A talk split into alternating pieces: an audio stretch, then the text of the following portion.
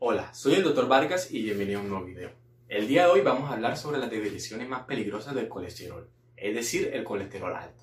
Vamos a hablar un poco sobre qué es el colesterol, qué síntomas tiene el colesterol alto, cómo podríamos tratarlo, cuáles son sus causas y a su vez trataré de responder las preguntas más hechas, las cuales el colesterol es hereditario y sobre todo cuál es su pronóstico. Así que si quieres saber todo lo relacionado al tema, quédate y aprendamos juntos. Por lo general, el exceso de colesterol no va a dar síntomas. Nadie puede saber por los síntomas si tiene colesterol elevado o no. Algunas personas con hipercolesterolemia familiar pueden tener los santelemas, es decir, los depósitos de colesterol en los párpados o los depósitos alrededor del arco corneal y los santomas, los cuales van a ser los depósitos de colesterol en los tendones. Pero sin embargo, colesterol elevado se va a asociar con un mayor riesgo de enfermedades cardiovasculares como lo es el impacto de miocardio, la angina de pecho, el ictus y las enfermedades arteriales periféricas. Según la Asociación Americana de Salud, un colesterol óptimo está regido por el colesterol total por debajo de los 200 miligramos sobre decilitro y el colesterol LDL por debajo de los 130 miligramos por decilitro.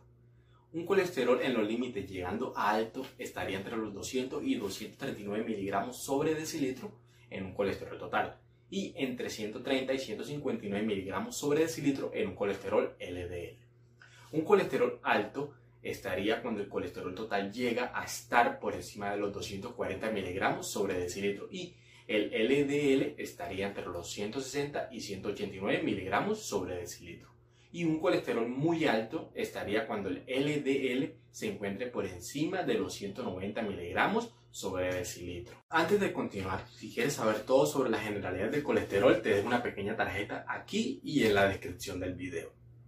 Continuando, el diagnóstico del colesterol alto requiere únicamente la realización de un análisis de sangre, pero en ocasiones también se manejan a través de un análisis de hormona tiroidea para poder descartar un hipotiroidismo que sea responsable del aumento del colesterol. Además de estos exámenes, por obligación se deben descartar los factores de riesgo cardiovasculares como la hipertensión arterial, la diabetes, la cantidad de colesterol bueno en sangre y el tabaquismo. También para poder calcular el riesgo que debería tener en un futuro los accidentes contra prevención de accidentes cardiovasculares. También, entre sus causas, la de la mayoría de las ocasiones no se diagnostica un factor general, pero sí una predisposición genética, es decir, hereditario, lo que se denominaría hipercolesterolemia poligénica.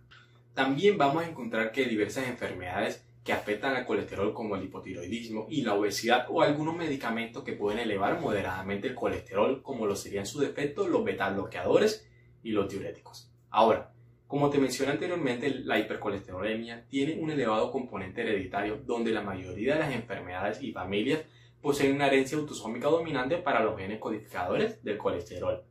También a todas las personas con el colesterol alto se deben dar recomendaciones para reducir tanto su riesgo cardiovascular como su colesterol elevado, entre las cuales vamos a encontrar tener una buena dieta, abandonar el tabaco si se es fumador, realizar ejercicio mínimo 30 minutos al día y si a pesar de estas recomendaciones persiste el colesterol elevado, se debe iniciar el tratamiento farmacológico con la familia de las estatinas. Y listo, eso fue todo por hoy.